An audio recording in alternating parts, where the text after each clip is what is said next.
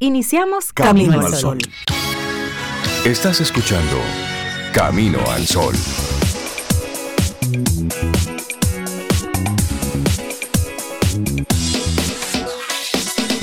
Comienza Camino al Sol. Muy buenos días y bienvenidos a Camino al Sol. Es lunes, estamos a 13 de marzo, año 2023. Buenos días, Cintia Ortiz, Obeida Ramírez y a todos nuestros amigos y amigas Camino al Sol oyentes.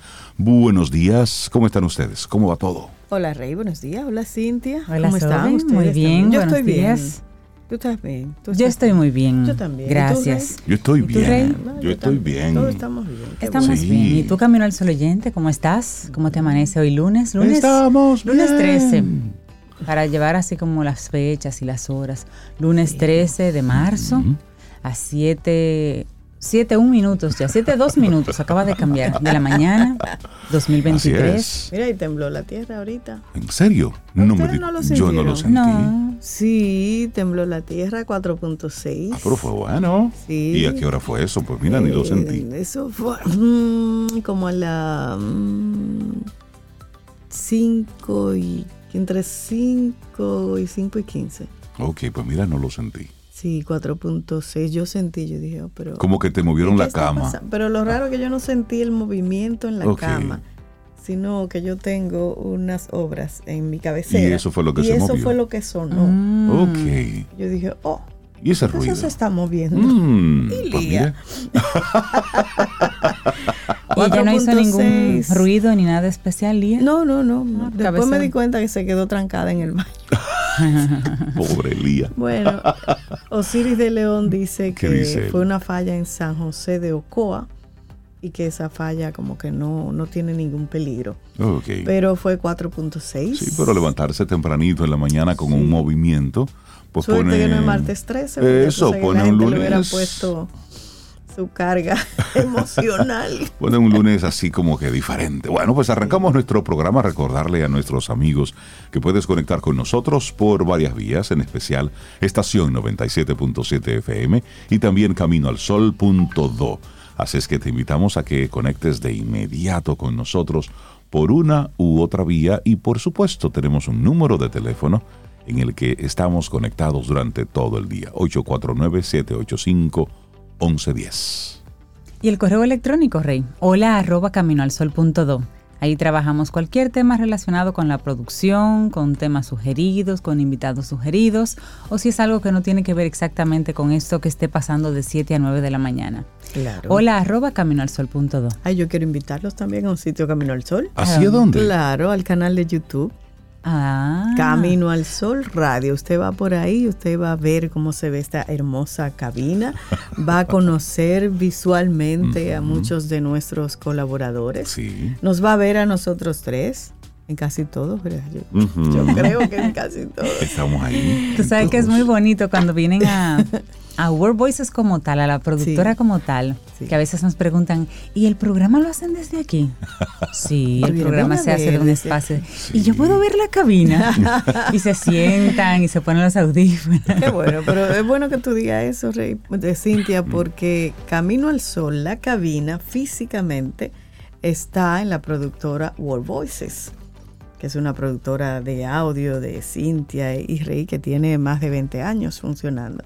Entonces, la cabina de Camino al Sol está aquí, un espacio hermosísimo. Vayan a Camino al Sol Radio en YouTube para que ustedes nos digan y se suscriben ahí, que yo sé que como que les va a gustar. Sí, les, les va a gustar. Les va a gustar, y mira, y a propósito de eso, el pasado viernes tuve la oportunidad de, de conocer a una pareja de Camino al Sol oyentes. Ajá. Sí, su nombre, me disculpa, a veces, a veces no retengo muy bien los nombres, pero él está ahí conectado con nosotros en, a través del chat y yo quiero que por favor él se nos identifique. Un Camino al Sol oyente que con mucho cariño se nos, se nos acercó y nos dijo que desde hace años conecta con el programa, lo escucha cada día, está ahí siempre con nosotros. Cuando me dijo su nombre había mucho ruido en el, en el ambiente porque era en el marco de un evento. Entonces ahí, pero tuvimos una conversación muy agradable, muy amena, una gente con de esas que de las que da gusto seguir conversando. Así es que queremos invitarte a ti, Camino al Sol oyente, si nos ves por ahí, salúdanos. So- Sobe chévere. Sí, sí. Sobe chévere. Aunque me vean así Seria, seria. ella no es chévere. odioso, que ando en Sobilandia la Exacto, ya anda en su mundo, pero acércate. Sí. Mira, y, y hablando entonces de evento, felicitar a don Fernando Despradel, autor, Oh. quien el pasado viernes lanzó una nueva obra al, al escrutinio público. Y fue una, una actividad bien interesante, muy familiar, muy entre amigos. Y él puso ya en circulación la semana pasada el libro Entre altares, metresas y espíritu en venganza. Es un libro de cuentos, entonces donde él narra ahí diferentes historias. Ya ustedes escucharon el título del libro, Sí, ¿verdad? sí, bueno, pues van por ahí, porque cada uno de nosotros en nuestra idiosincrasia tenemos algún cuento que está mezclado entre altares, entre metresas y entre espíritus de venganza. Claro, claro. Es un libro bien interesante, muy...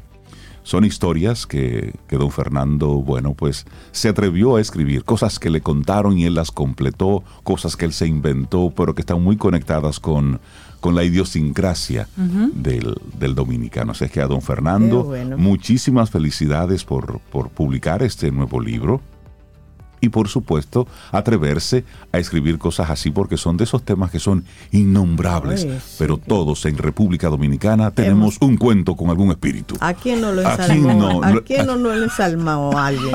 Así sea ¿A ti un te- tío con un, espíritu. A ti te ensalmaron. A Sí, mí, sí, me, sí, sí, a mí sí. me han ensalmado varias veces. Y, y le ponían a los niños un azabachito.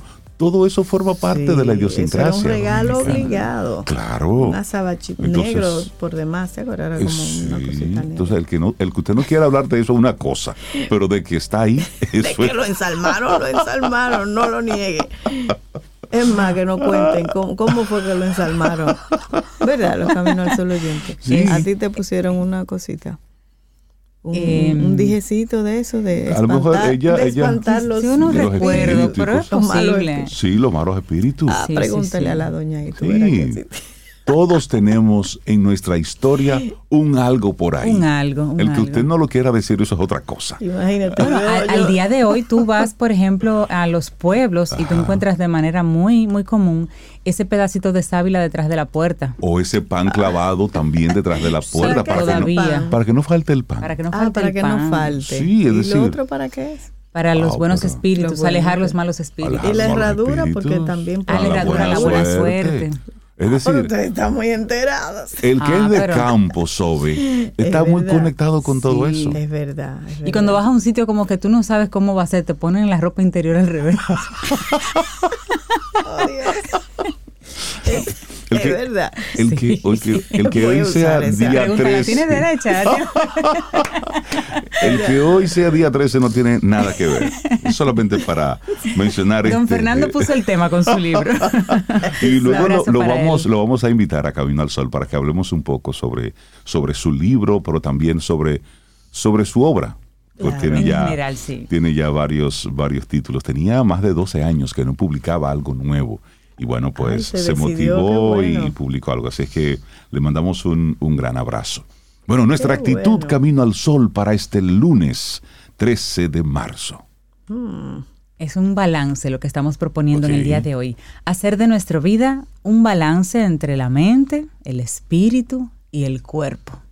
Eso. Que no haya un pleito ahí. Lo que usted piense, lo que usted diga, lo que usted haga, lo que usted anhele, lo que usted sueñe, lo que nadie puede, en el fondo de su corazón nadie puede alcanzar, que todo eso esté en balance. Y que solo uno puede construir eso. Así es. Y así es. defenderlo y cuidarlo. Eso da, eso da paz. Entonces, esa es nuestra, nuestra intención, nuestra actitud camino al sol. Hacer de nuestra vida un balance entre mente, espíritu y el cuerpo. Y recordar que lo que importa es el viaje. El viaje. El destino sí. usted lo sabe. Con mucho dinero o con poco dinero. Usted lo sabe cuál es el destino. El asunto es cómo hacemos el viaje. Camino al sol. Exactamente. Camino al sol punto dos. Buena forma de hacer el viaje. y esta es la Semana Mundial del Cerebro. Anualmente en el mes de marzo se celebra la Semana Mundial del Cerebro para hacer conciencia entre nosotros, entre la población mundial, acerca de la importancia de la salud cerebral. Es una campaña que va orientada a fomentar el apoyo a la ciencia del cerebro y su impacto en nuestra vida cotidiana, así como difundir beneficios de la investigación de neurociencias. Entonces, por un lado, felicitamos a todos los colaboradores de Camino al Sol, que de una forma u otra tienen el cerebro, al cerebro como su centro. Y ahí está Dalul Ordey. Y también a. Camila Hasbun, que tienen así como el cerebro en su centro. Y los demás colaboradores eh, tienen el cerebro amueblado. o sea Exacto, que bien puesto. Para ellos también. Así es, así es que en esta, en esta semana serán muchos los temas dedicados y orientados precisamente a crear ese nivel de conciencia en la Semana Mundial del Cerebro. Increíble, una semana completa para el cerebro. Y poco me lo encuentro. Ahí está todo. Así es. Bueno, pues ¿Comenzamos arran- con música? arrancamos nuestro programa. Algo, por hay supuesto. canciones así como cerebrales, así como... Debe haber, la voy a buscar. Esas A son es canciones, una, yo- canciones inteligentes. Feeling Good, ¿tú crees que sea como Feeling como good. Tú sabes que eso? hoy, hoy, hoy día 13 de marzo, Ajá. Don Rey estuviera de cumpleaños. Así Ah, oh, es. sí, ¿verdad? así Sí, es. así es que papá, Y donde quiera que estés, exacto. Todo el programa para todo el él. programa para ti. Ay, sí, ¿verdad? Sí. Cumpleaños Sí, de sí, sí, sí, sí. Cierto, cierto, Así es que cierto. ponle su, ponle su musiquita ahí. Sí, Feeling Good. Comenzamos ahí con, con Nina Simón, ¿te parece? Sí. Que hacemos eso, Feeling como, sí, la Eso- primerita ahí. Eso, eso suena chévere. pues Entonces, bien. arran- sí, arrancamos nuestro programa con Nina Simone. Oye, qué voz. Uf. Potente. Buen día. Los titulares del día en Camino al Sol.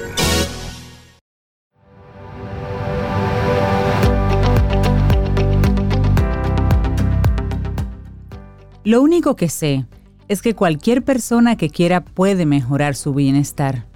Cualquier persona. Una frase de Carl Rogers. Seguimos avanzando en este camino al sol, entonces vamos a compartirte algunos de los titulares que recoge la prensa en este día. La verja inteligente entre República Dominicana y Haití, así es que la nombran, ¿eh? y lo ponen en negrita, bien resaltado, registra retrasos en su construcción con la ejecución de menos de la tercera parte de los trabajos programados como meta para el año 2022. Y ahí se han invertido unos cuantos millones de pesos. Sobrepasan los 700 millones lo que se ha invertido ahí. El proyecto se inició el 20 de febrero del año pasado. Contemplaba avanzar en su primera fase en un 25%. Solo se ha ejecutado un 7.30%. Se prometió un 25% o se propuso un 25%, pero solamente se ha podido alcanzar un 7%. La obra dirigida en su fase inicial en el levantamiento de 54 kilómetros con hormigón armado y estructura metálica. ¡Ay, mi madre! 19 torres de vigilancia y control, 10 puertas de acceso para patrullaje y caminos para vigilancia y mantenimiento a ambos lados. Esta construcción se levantaría de manera simultánea en seis frentes ubicados en las cinco provincias fronterizas con proyecciones de completar los trabajos en nueve meses a un costo superior, anoten, 1.750 millones de pesos. Sin embargo, el proyecto sufre un amplio retraso conforme se aprecia en la rendición de cuentas de las ejecutorias del Ministerio de Defensa ante el Congreso Nacional. Pero ¿saben ustedes lo que significa 54 kilómetros de hormigón y varilla? Si usted ha construido, si usted remodeló un baño en su casa, ¿usted sabe cuánto le costó eso? Póngale eso 54 Hormigón kilómetros, hormigón armado y Cinco varilla. provincias y diez puertas de... Son, sí, sí, sí, sí, sí. Pero bueno, Bueno, eh, eso va. Ah, y solamente una cosita. No porque esté de moda lo, lo artificial, lo inteligencia, la- eh, lo inteligente y todo eso, es para que a cualquier cosa se le ponga el nombre de, de inteligente. Porque esto es- lo que están haciendo es unos cuantos blocks y sobre eso están poniendo una valla metálica. Es decir, No así es que una verja inteligente. no es una verja inteligente. Me disculpan. Es decir, son unos cuantos blocks y luego una, ver- una verja metálica, de esas que venden en la ferretería. Ustedes saben cuál. La mayoría de gente. no, pero tal vez en las diez puertas habrá algún dispositivo que registre. Solamente entrada, queremos que, que los, los que manejen eso sean inteligentes. Ah, ya. Eso sí. Exacto. Sí, con eso nos conformamos. Exacto. Entendí. Muy bien. Bueno, otra información.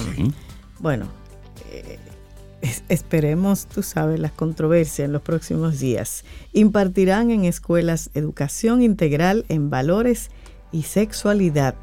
El tema de la educación sexual en los centros educativos públicos de la República Dominicana siempre ha generado debates y confrontaciones entre diferentes sectores, situación que ha imposibilitado que se instruya a los estudiantes en el tema con la consecuente situación altos niveles de embarazo en adolescentes, deserción escolar que limita su futuro.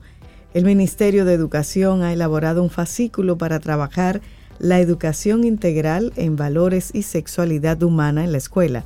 Busca adiestrar a los docentes en cómo abordar el tema con los estudiantes del nivel inicial y los de secundaria. La instrucción iniciará en el año escolar 2023-2024 de forma gradual.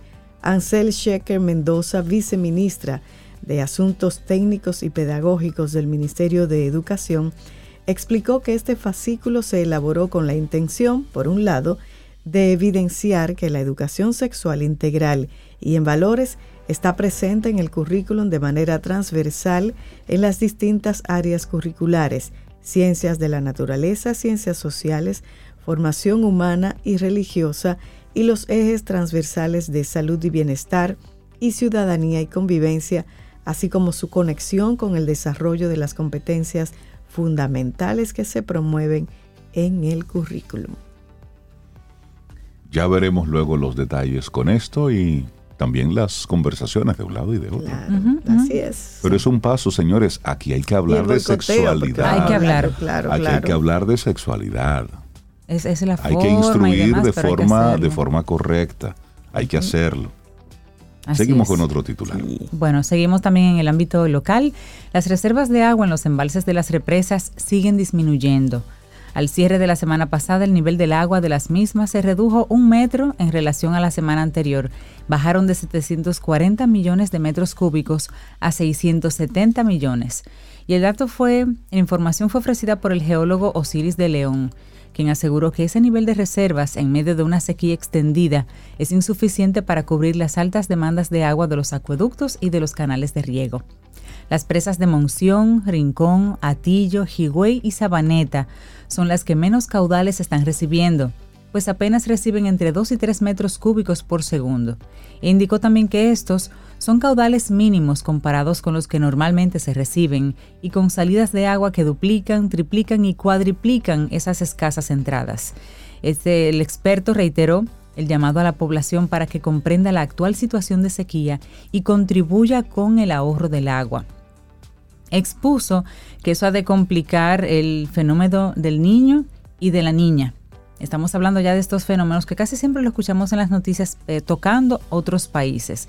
Él consideró que la conclusión oficial de esta fase del fenómeno de la niña coloca al país en un periodo neutro, pero en tránsito hacia el fenómeno el niño ahora, para la segunda mitad del presente año, por lo que dijo que la sequía regional será más que estacional. Expuso que eso ha de complicar el suministro de agua para los acueductos y ha de restringir casi totalmente el suministro de agua a los canales de riego, reduciendo la producción agrícola entre un 25 y un 40% y obligando a los organismos de control a tomar medidas extremas en lo referente a la administración del agua.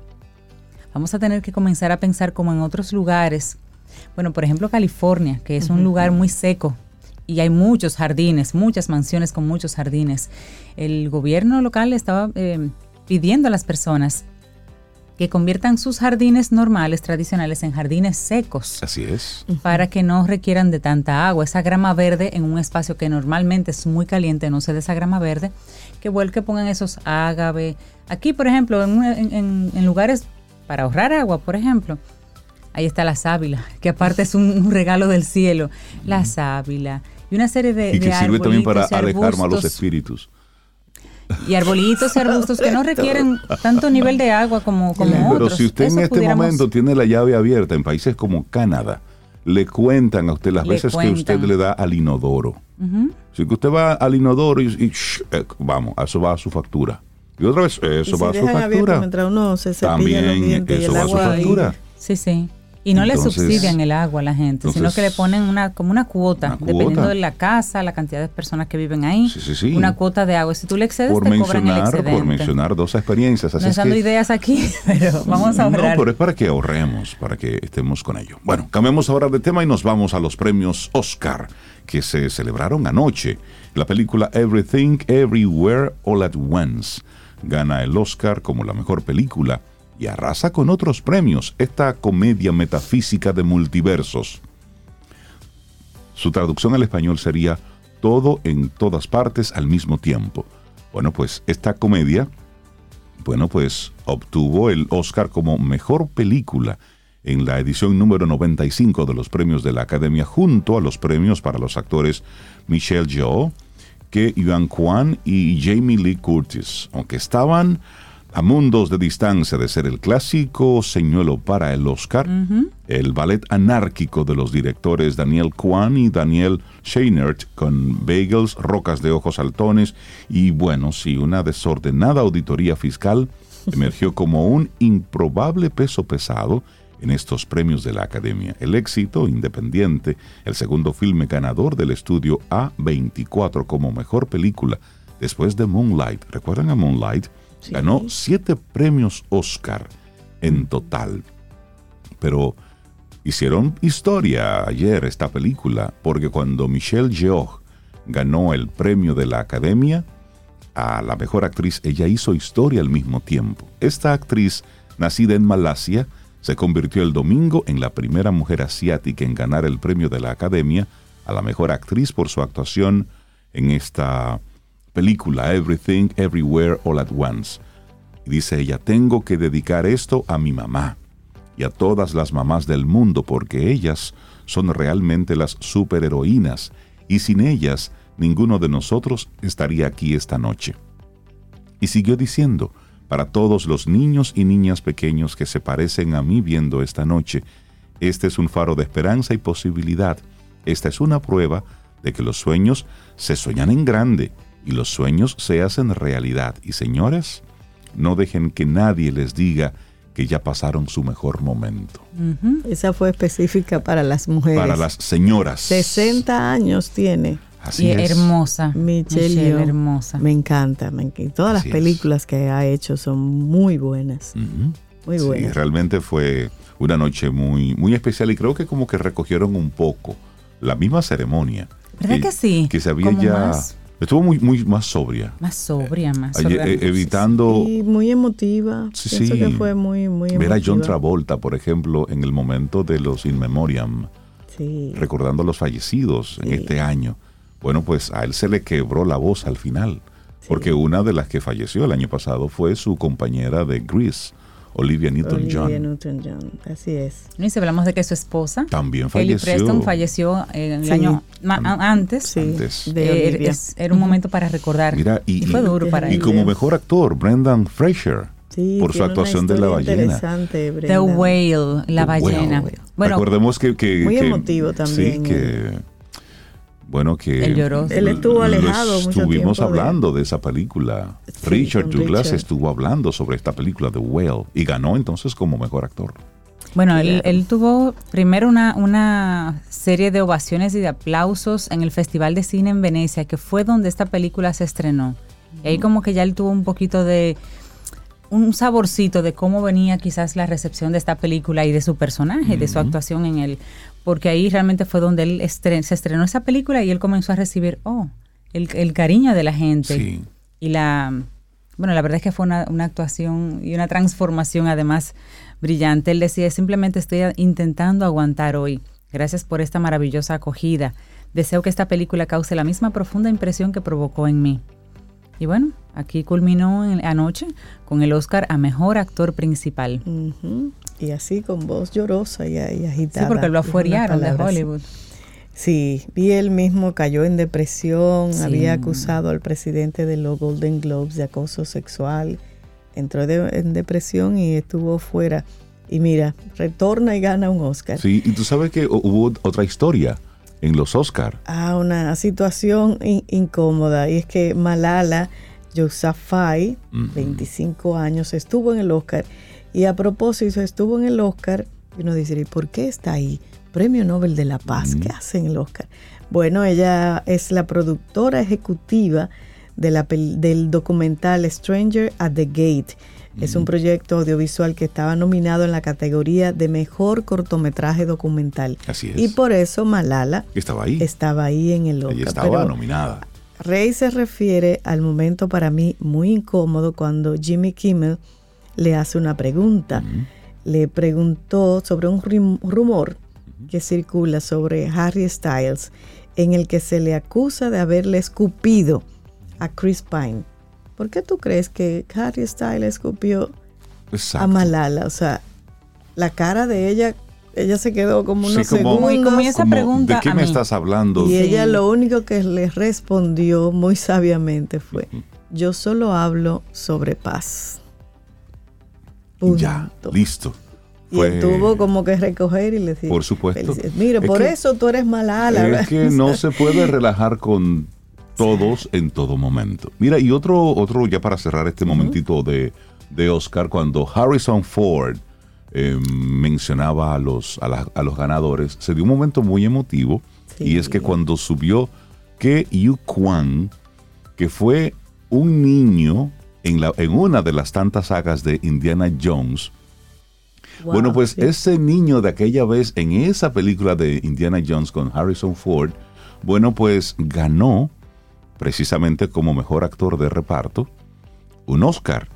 Y su historia es digna de Hollywood. Descubierto de niño por Steven Spielberg, que Yu Kwan terminó construyéndose una carrera fuera de la pantalla hasta que casi, casi cuatro décadas después, casi 40 años, su gran regreso lo coronó este domingo con el Oscar al mejor actor de reparto. Él actuó en esa película con Harrison Ford y soltó la actuación y se dedicó a otras cosas. Él, de origen vietnamita, tenía 12 años cuando fue a un casting con su hermano que competía por el papel de tapón que era el niño de Indiana Jones en la película El Templo de la Perdición, pero fue Kwan quien resultó elegido para acompañar a Harrison Ford en la exitosa secuela de 1984.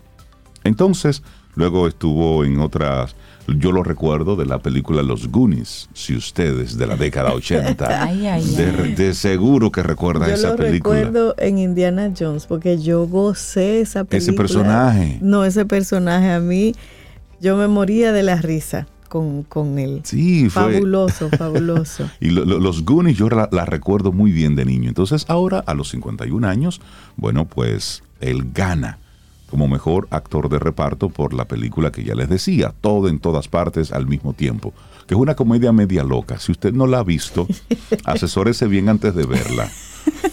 Yo la comencé a ver y les digo con mucha responsabilidad que a mitad terminarla. yo no la pude terminar, yo la solté, pero ganó como mejor película. Está bien. Pero No, ganó siete. Siete, Siete Oscar. Tres de los actores lo ganó los tres. Sí, sí, sí, sí, Actor sí. principal, act- Yo- no, actor principal no. No, Brenda. Reparto, reparto, Reparto, Película, película. actriz. mejor actriz. Sí, ganó, ganó de todo. Yo no la, ter- yo no Creo la que el terminé guion también, mejor guion. Sí, ganó Sí, sí, guion, Es un sí. guion loco, eso no es todo el mundo que lo hace. Pero es interesante Sí, sí, todo, todo lo que. Él mencionó cuando, cuando recogió su premio, Ujú. mencionó que había venido como inmigrante en un barco, que había vivido un año en un campamento para refugiados y ahora a esa edad pues estaba recogiendo un premio de la academia.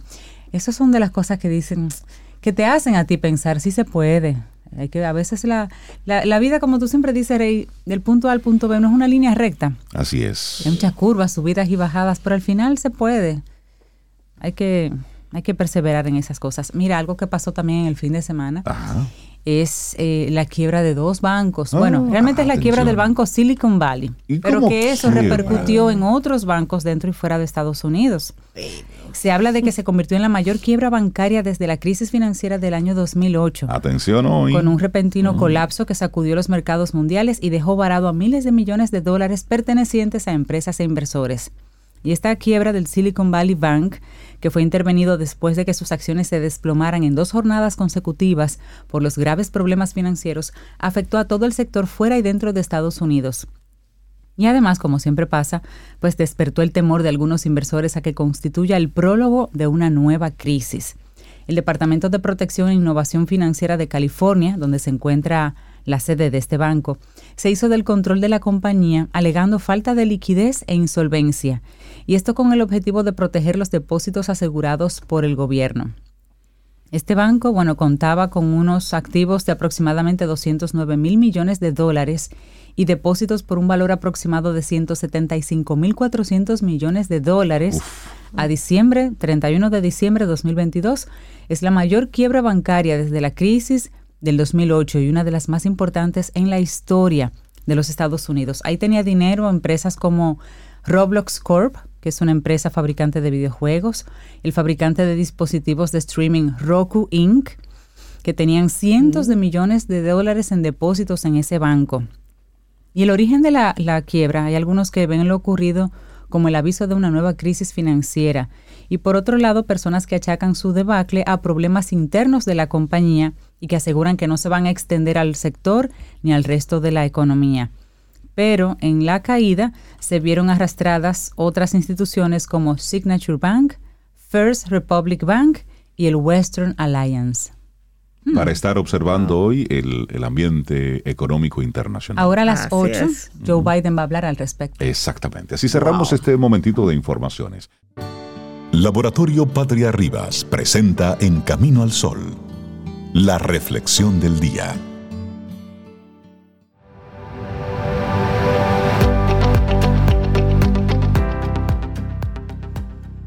Y como estamos en la Semana del Cerebro, pues hoy lunes estamos hablando así del cerebro, incluyendo la canción que acabamos de poner, que seguro le dio vuelta el cerebro. Para mover el cerebro. Para mover el cerebro. Recordemos que esa canción fue la, la de... La ganadora de, del, del de, Oscar. Sí, Everyone, Everywhere, All at Once, algo así. No, esa era, esa era, de otra película. De otra película. Eh, te voy a decir ahora mismo. De todo, de nada hora. que reportar, todo bien en el frente, algo así. Tampoco. Tampoco. Ah, ah, es que te dormiste. Anoche ya tú estabas dormida en ese momento. Bueno, pero esa canción removió el cerebro. Y lo importante sí. es que, decía William James, que el gran descubrimiento de mi generación es que los seres humanos pueden alterar sus vidas al alterar sus actitudes mentales. Exactamente. Si usted cambia cómo piensa, cambia cómo vive. Bueno, pues entonces nos vamos con nuestra reflexión para esta mañana. El cerebro que cura. Claves para optimizar su función protectora. Claro, y es que todos ansiamos a tener una vida plena y feliz. Para tenerla es importante estar sano y para lograrlo lo más importante es tener un cerebro sano. Así de claro lo afirma el doctor Álvaro Pascual Leone, catedrático de neurología en la Escuela de Medicina de Harvard en Boston. La diana número uno para disfrutar de una buena salud es el cerebro y nunca es tarde para empezar a cuidarlo, añade el prestigioso neurocientífico. Sabíamos que un cuerpo sano ayuda a tener un cerebro más sano. Hoy se conoce que la dirección es también inversa. Una mente sana también da lugar a un cuerpo más sano. Hábitos como meditar, visualizar, hacer ejercicio, ayudan a reforzar las conexiones neuronales y crear nuevas vías. Bueno, pues vamos de inmediato a iniciar con, con algunas claves que podemos hacer. Número uno, entrena al cerebro con pensamientos. Diferentes investigaciones aportan resultados muy interesantes sobre cómo sacar partido a la capacidad plástica que tiene el cerebro para ganar salud. El doctor Álvaro Pascual constató que los pensamientos y las imágenes cambian el cerebro. Su estudio mostró que realizar ejercicios de visualización de práctica con el piano, es decir, imaginarse que uno toca pero sin tocar, es suficiente para reducir los mismos cambios que se producen en el cerebro cuando se realiza la práctica real de tocar el piano. Óyeme qué interesante. Aplicarlo en la vida real aporta sus beneficios como se observan en disciplinas como el deporte. Imaginar la secuencia del entrenamiento, sin hacerlo físicamente, mejora luego el rendimiento, regula la ansiedad de la competición, aporta más seguridad, incluso se aplica para seguir manteniendo la forma física en momentos de detenerte por alguna lesión. Uh -huh. Poner todos los sentidos al hacer la práctica mental, reproduciendo el entorno, el sonido de los espectadores, imaginar movimientos, sensaciones, todo lo que tiene lugar al realizar la actividad real, todo esto es clave para que la práctica de visualizar sea realmente eficaz. evitando, activando más bien las redes neuronales específicas que permiten obtener resultados de cambio. De hecho, en investigaciones a los atletas le han puesto una serie de objetos y de y de sensores para identificar en los músculos y solamente con el pensamiento los mismos músculos se activan solamente al pensar que estás realizando esa práctica. Claro, y, y no sé si a usted le ha pasado, pero a veces uno visualiza alguna actividad futura. sí. Por ejemplo, voy a una entrevista de trabajo, voy a hacer una presentación en mi oficina, voy a hacer, aunque sea algo como sencillo, uno tiende a visualizar lo que pasaría si, ¿Cómo va a ser? Y lo cómo me veo, cómo lo explico. Y, Y si me preguntan esto, voy a responder tal y cosa. Eso, y eso es importante, Claro. hacer, digo, yo entiendo que, Sí, sí. que ayuda mucho, Así es. ayuda mucho. Entonces, bueno, número uno, entrena al cerebro con pensamientos. Número dos. Número dos, aprende a aumentar la reserva cognitiva, el capital mental, las experiencias que vivimos y el estimular la capacidad mental durante nuestra vida acaba configurando la reserva cognitiva de cada uno a modo de capital que ayudará a contrarrestar los efectos del deterioro cognitivo. A mayor reserva, mejor ayudará a cuidar la salud mental y protegerá ante síntomas de demencia y otras enfermedades neurodegenerativas. Un factor protector. Tener un daño cerebral no siempre afecta a la actividad cotidiana.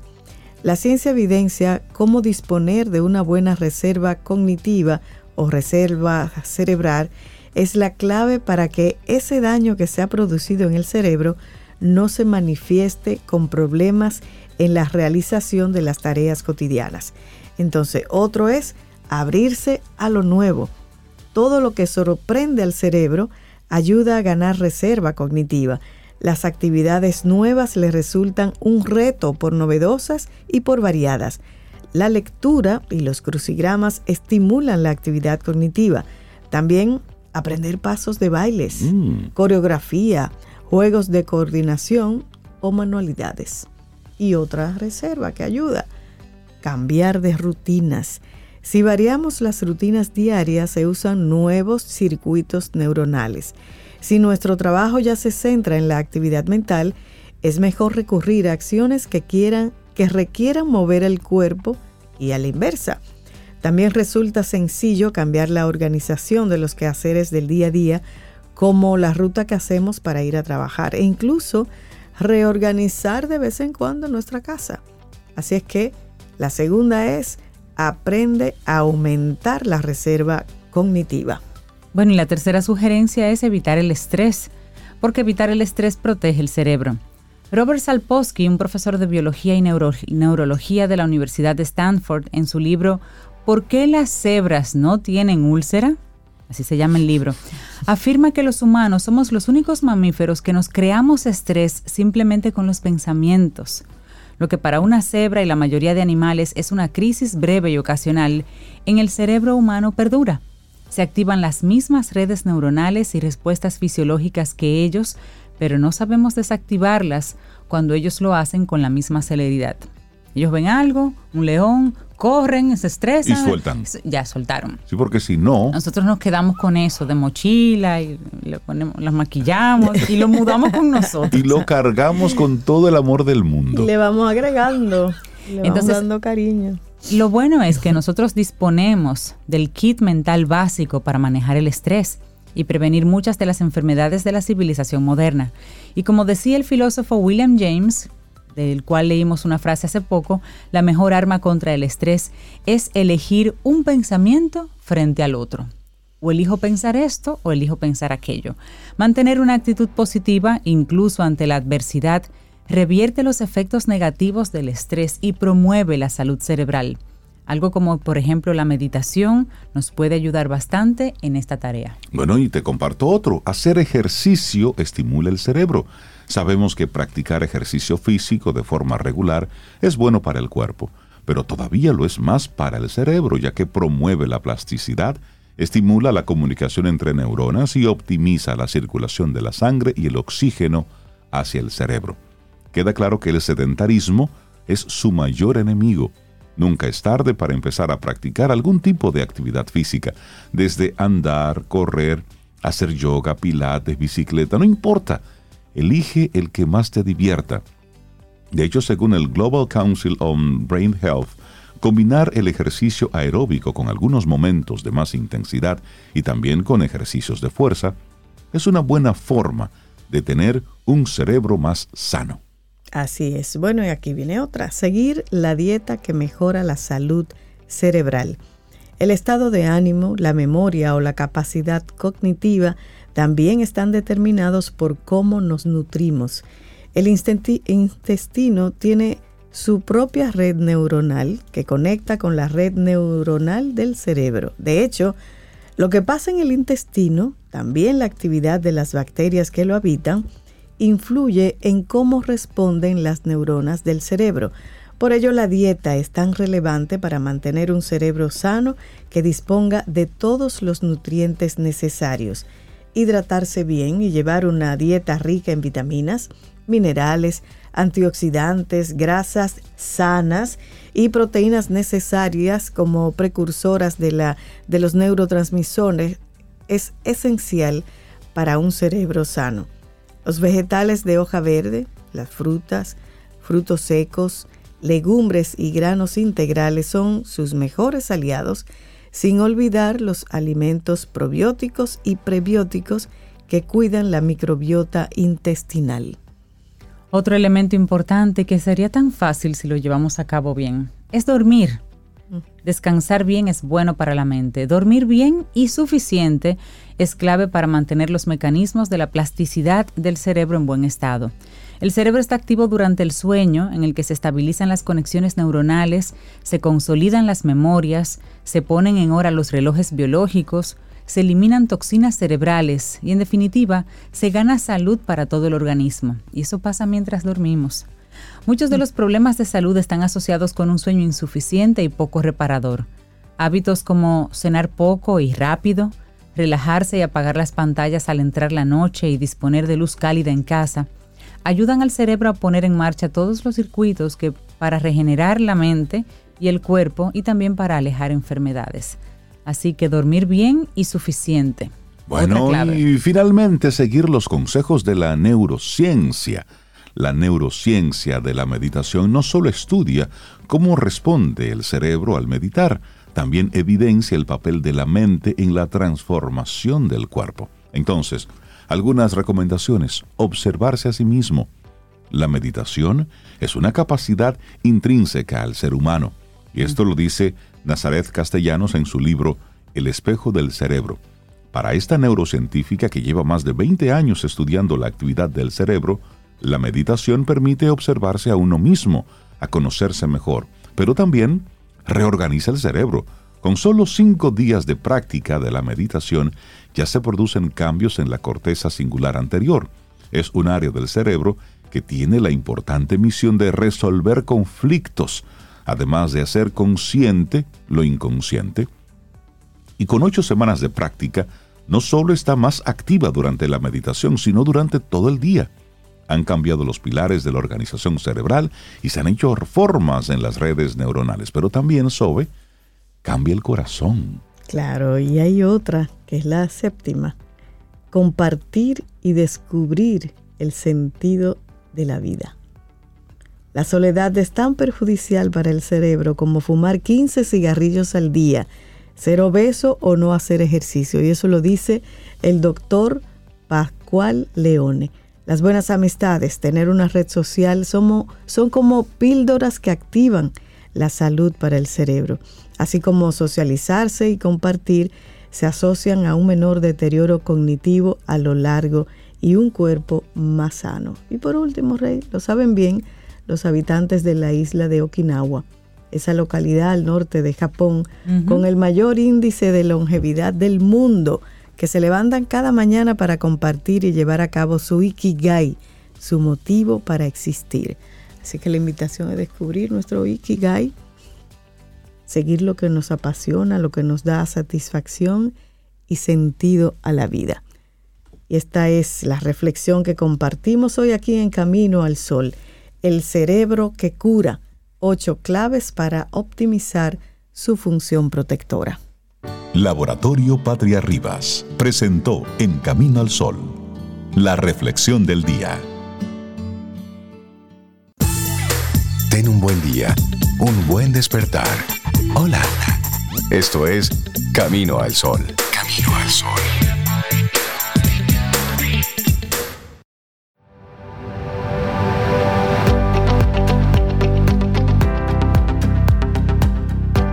La habilidad de estar en el momento presente es un componente principal de la salud mental. Abraham Maslow.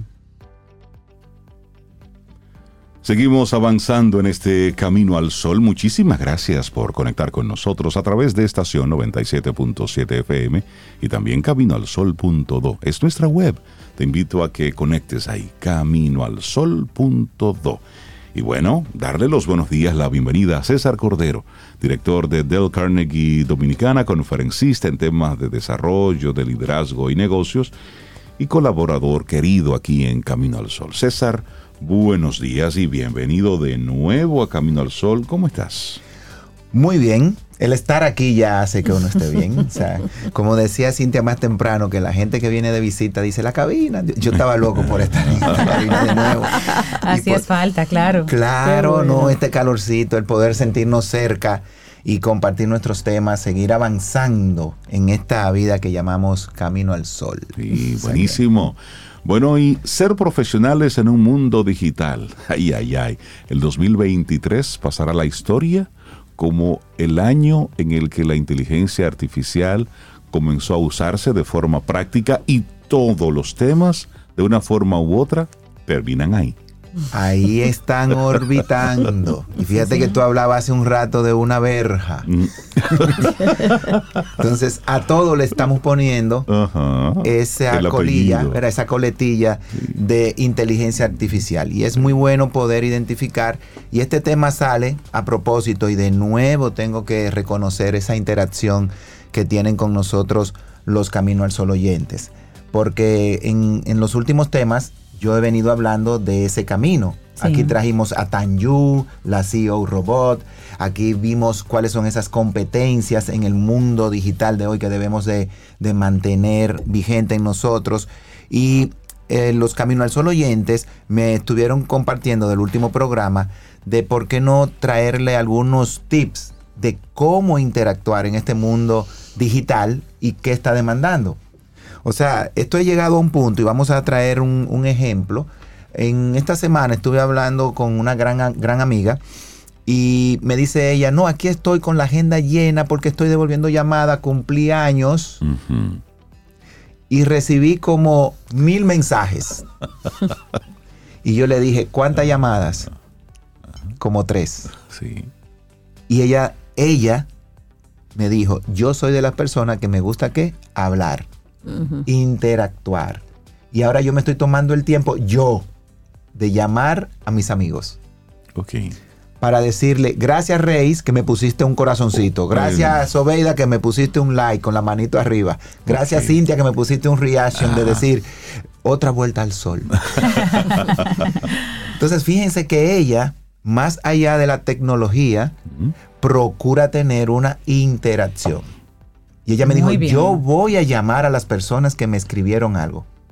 Que me tome una, dos semanas, tres, no importa. Lo que me tome. Pero será una gran oportunidad para saludarle, hablar y compartir sobre algo. Y quién sabe qué sale Me gusta que bien. en esa interacción. Porque es algo que estamos, ¿qué? Perdiendo. Exacto. Con un simple like ya compartí. Con un simple reaction, una Ya. manito, un corazón, un Ya cu- ya emoji. cumplí. Ya cumplí. Ya, te mandé todos mis buenos deseos de cumpleaños. Entonces, esa interacción, ese mundo digital que nos está arropando, tenemos que verlo como una realidad. Ahora, ¿cómo me manejo en él? Y cómo eso incide en mi desarrollo profesional dentro de las empresas, dentro de lo que es ese sentido de sentirme emprendedor, sentirme una persona que va a crecer. No importa el área y no importa tu propósito. El punto entonces es ver la inteligencia artif- artificial, ver la tecnología como un aliado, no como un enemigo. Ok. Ahora mismo hay un debate de si la inteligencia artificial, como sucedió en, en esa generación industrial y de postmodernismo va a sustituir la parte de pensamiento en las empresas. Siempre es el, es el temor que se ha tenido siempre que surge algo nuevo y todavía no entendemos cómo funciona. Siempre pensamos que va a desplazar algo. Sí, claro, va a desplazar algo, va a modificar algo, pero no significa que va a eliminar. Claro. Yo me voy a ir O más puede a- crear algo. Puede Exacto. transformar muchas Por cosas. supuesto. Yo una vez aquí mencioné esto y lo voy a mencionar de nuevo. ¿Recuerdan la persona que se graduaba en secretariado ejecutivo con especialidad en taquigrafía? Claro. Y el Instituto Grec. Saludos a mi querida profesora Cecilia. con cariño. La que me enseñó, bueno, la que quiso, la que intentó enseñarme taquigrafía. Ok. Gracias, profe, la saludo. Ok. Y la recuerdo. Entonces, cuando llegaron las máquinas de escribir, ¿cómo se sintieron los taquígrafos? Desplazados. Desplazados, amenazados. Amenazados. ¿Y qué lo, fue, lo único que tuvieron que hacer? Un crossover, Ya. ser proactivos con el cambio y aprender mecanografía. Exacto. Los que aprendieron mecanografía en la máquina que aquí también graficamos, ¿verdad? Sí. Crac, crac, crac. Sí, Tuvieron que aprender una máquina eléctrica. claro. Esos tuvieron que aprender una computadora. Esos que aprendieron una computadora que era un desktop, hoy, fíjate cómo estamos todos nosotros aquí con qué? Una Laptop. laptop. Claro. Y al lado el celular. Y cómo estos dos conviven y cuando yo cierro la laptop, mi celular sigue activo y Exacto. me mantiene conectado profesional, social y personalmente con el mundo. Entonces, no es ese temor, es ver qué yo necesito hacer para aprovechar lo que es una tendencia y que no se va a detener. Claro. Porque es sí o sí una realidad la inteligencia artificial, sí o sí el uso de tecnologías. Ahora, el factor humano, ese factor H que hemos hablado aquí también, es clave dentro de todo el proceso. Porque quienes programan a esos robots, quienes dan seguimiento, quienes son los que interactúan y hacen qué vida social vamos a llevar a través de la facilidad que se espera que nos dé la tecnología. Exactamente. O sea, ¿cómo yo voy a- ahora a combinar mi vida de tal manera que si un proceso antes me tomaba cuatro horas, ahora con el uso de inteligencia artificial me toma uno, esas tres horas, ¿qué yo voy a hacer? ¿Cómo las Usted voy a elige, utilizar? ¿va, va a estar barajando o va a ser algo productivo? Entonces, Recuerden que estamos hablando de que la propuesta es menos horas de trabajo a la semana. Y la tecnología en eso nos ayuda bastante. exacto, entonces tengo que buscar y procurar un balance en mi vida y seguir con esa orientación a hacerme eficiente y productivo. Ahora, Exacto. ¿cómo lo puedo hacer ahora? Porque todo esto que está pasando a una velocidad asombrosa, aquí en República Dominicana va a tardar un poquito más. Y tenemos que ser honestos. Claro. ¿Cuántos años tenemos hablando del apagón digital? Volvió otra vez y se habló de Sí, eso. Se tiene previsto ya que sí, sí o sí, el año que viene se va a dar. Si usted no se preparó en estos 3, 4, 5 años que se viene hablando, lo va a sorprender. Ahora, el detalle aquí es estar preparados. ¿Cómo podemos estar preparados y cambiar nuestro mindset, nuestra forma de pensar con relación a las herramientas digitales, la inteligencia artificial y los recursos de tecnología que tenemos?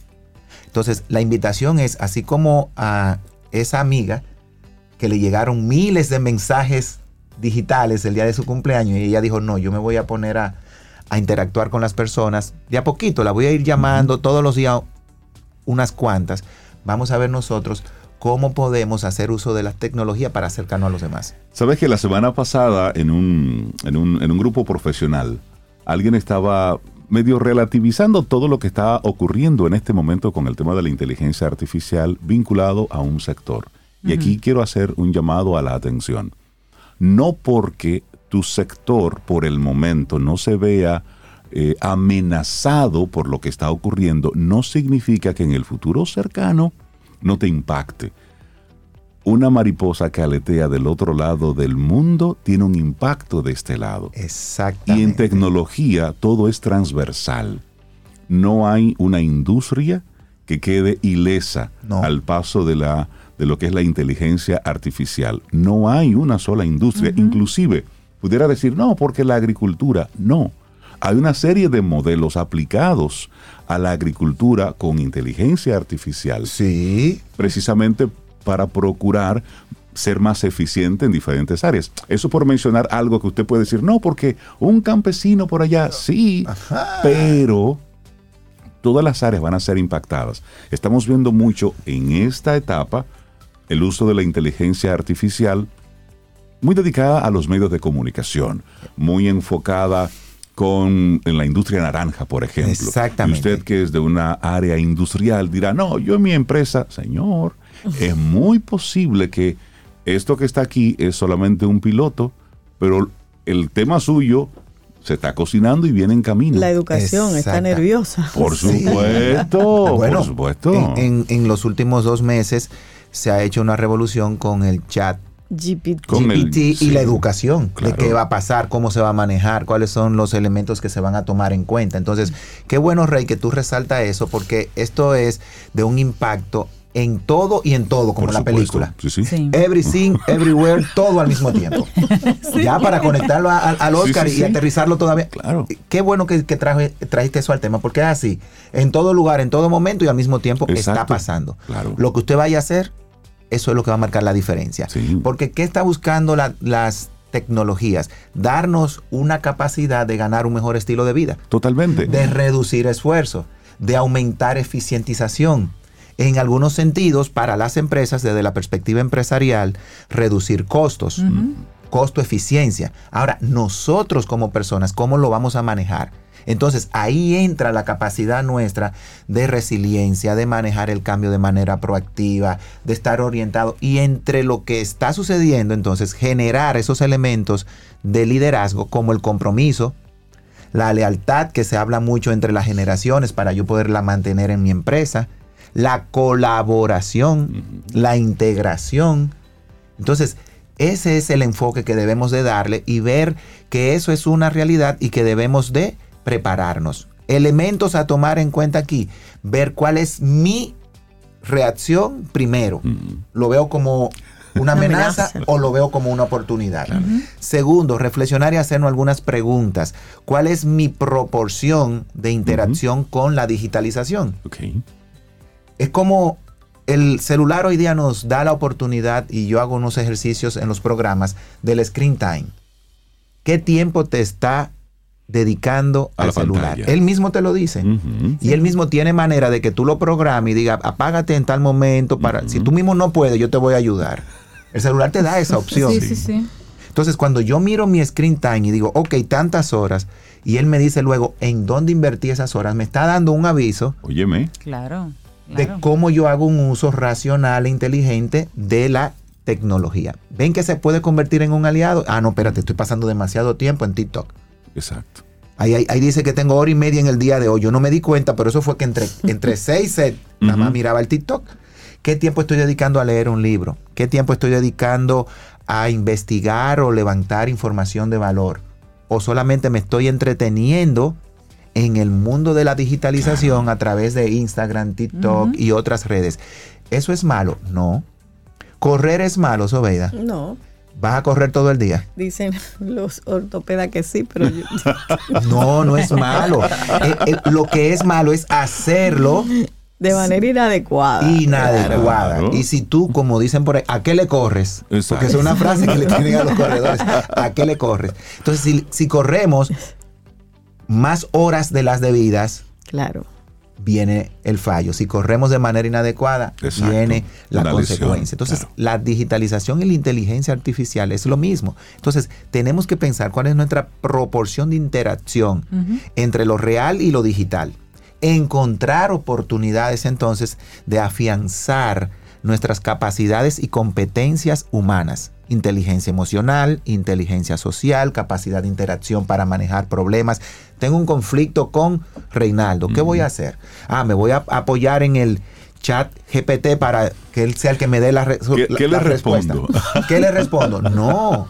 Siéntese, Claro. analice, vea, que pueda tener una guía. Déjame buscar pasos para manejar conflictos. Sí, usted busca en internet y le va a dar Claro.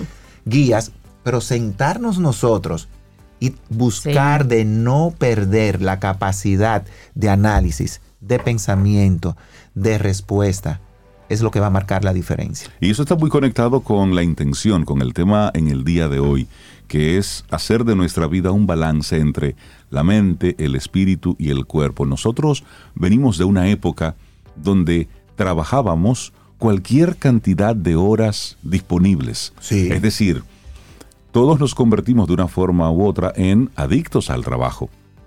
Y pasábamos más del tiempo requerido porque necesitábamos mostrar una mayor se veía productividad. bien, se veía bien si, usted, si usted se iba A a, las las 8 de la 5, noche, Reinaldo. le decían Wow. cinqueño. Si usted Ajá. se iba Sí, a su sí, sí. hora, Estaba ¿Y tu mal bullying, mal visto. Bullying, te veían mal. Sin embargo, Ese era tu estamos... horario, ese era tu hora de salida, Sí, 5. pero si te ibas a las 5, Te miraban mal. Claro. Porque no estabas comprometido con la empresa y no te ibas a las 8 o 9 de la noche. Sin embargo, ¿qué ocurre? Estamos ante una generación que tiene un pensamiento distinto con relación a eso. Lo primero que te va a decir un millennial que tú contrates es, dime mi vida balance. Sí, mi Recordemos mi la visita de Mauricio aquí, Exacto. con los análisis y resultados de las últimas investigaciones. sí, es eso. No es el ingreso la primera, No. es mi balance de vida. Entonces, ¿qué se está apoyando? Bueno, pues ahí hay una tecnología que tiene como objetivo hacernos más productivos. Si nosotros la utilizamos como herramienta de trabajo, Exactamente. pero si la utilizamos, como tú muy bien dices, como un elemento distractor, pues se convierte entonces en una retranca. ¿El problema es la tecnología? No, es el uso que le damos. Exactamente. Entonces queremos dejar para ir cerrando algunos consejos prácticos y es hacer de la tecnología y de la inteligencia artificial una aliada. Verificar cómo yo todo lo que trabajo a través de la red tiene un concepto y un mensaje significativo. Dejar de llevar todo a mí. Y eso es lo que vemos. Fijémonos que a través de YouTube, podcasts, eh, lo que son interacciones y todas las herramientas digitales hoy, todo el mundo está hablando desde yo. No desde, no desde el bien común, cómo yo puedo aportar, cómo yo puedo ser una influencia que positiva. Un error, no caiga en ese error, no repita lo que está diciendo todo el mundo. Claro. No le dé multiplicación a todos esos mensajes que pueden ser fakes y luego usted tiene que recoger. no, no se meta en esa ola de querer estar a la moda sin antes haber analizado cómo puedo influenciar a través de mis mensajes. Otro, evite compartir toda su vida a través de lo que es el mundo digital y la inteligencia artificial, porque la está Guárdese al- usando... Alguito, guárdese alguito. No, y, y que eso se va a revertir en tu contra en algún momento. Claro. Entonces, cuidar nuestro Es- espacio. Es, volver a aquella frase de eres dueño de lo que callas y esclavo de lo, De lo que, que dices, dices. y publicas. Exactamente. Entonces, eso nos lleva al tercer consejo y es verificar y ajustar la manera de usar las herramientas digitales. O sea, ahí es como cuando Mariaten viene aquí y nos dice que el tema de las redes no es hacer lo que todo el mundo está haciendo. Déjame ver cómo eso se ajusta a qué? A mi estilo de vida, supuesto. mi profesión, el sentido que yo quiero sacar provecho. Entonces, debemos de tener una orientación a siempre aportar, evitar la crítica y la respuesta y reacción rápida en los medios donde usted comparte. No sé si le pasa a ustedes, pero hay personas que todo lo que se escribe en un grupo, él le tiene que poner una respuesta y una posición radical, porque si no, no se siente bien. No, no, hay cosas. En la empresa no quieren que esa persona esté en el grupo, pero debe de estar porque es parte de la empresa. Elija Claro, sus claro, batallas. Entonces, ¿cómo yo Si el pueblo quiere lucha, que luche ya veneno. no nosotros. Entonces, ¿cómo nosotros estamos interactuando en este ecosistema? Sí, sí. ¿Cómo estamos fijando posición? Es lo que nos va a hacer profesionales de esta nueva era digital. ¿Cómo manejo? ¿Cómo me comparto? Y lo que usted trae a la vida social, llévelo a lo digital. No es verdad que usted va a un encuentro social y usted va a quererse robar el show hablando de más, parándose sobre la mesa y llamando la atención de una manera inadecuada. Que sí, que hay gente que lo hace. César Cordero. Buenísimo el tema, ser profesionales en un mundo digital. Tecnologías y la inteligencia artificial. ¿Aliados o amenaza? Aquí en esta conversación nos dimos cuenta de que es un aliado. A mí me encanta la tecnología. Al final es un y me- aliado. A mí también. Y me encanta lo que está pasando. Mira, Subida nos compartió la semana pasada un artículo sobre el, el- el- el chat GPT, pero, pero metido en la radio. Sí. En la misma radio. con El primer programa de radio con de locutores y todo lo demás, artificial, voces voces. artificiales. Eso es para que nosotros estemos en miedo. solito. No. Reinaldo, lo que tú No. decías, y vamos a tomar eso como iniciativa. está chévere. Vamos a sacarle lo prove- el provecho al Oscar, ¿verdad? Por supuesto. En todo lugar, en todo momento. Y en todos, claro, eso, eso es así. Entonces, César, me encantó tu tema en el día de hoy. vamos a seguir en contacto entonces. La gente cómo conecta contigo. A, a través de lo digital. Mira dónde llegamos. señor. El detalle es que le vamos a responder de manera muy humana, Ok. apoyados Exacto. en tecnologías. O sea, puede comunicarse con nosotros a través de las redes. Tenemos una alianza y una hermandad digital con Camino al Sol. Igual a través de las redes sociales. Para este mes de marzo se activan todos nuestros programas de Excelente. nuevo. Ya en el tercer, señor, estamos en el tercer mes del año Así es. avanzando ya la semana que viene Casi se la va. mitad del tercer Por mes. eso ya tú se va.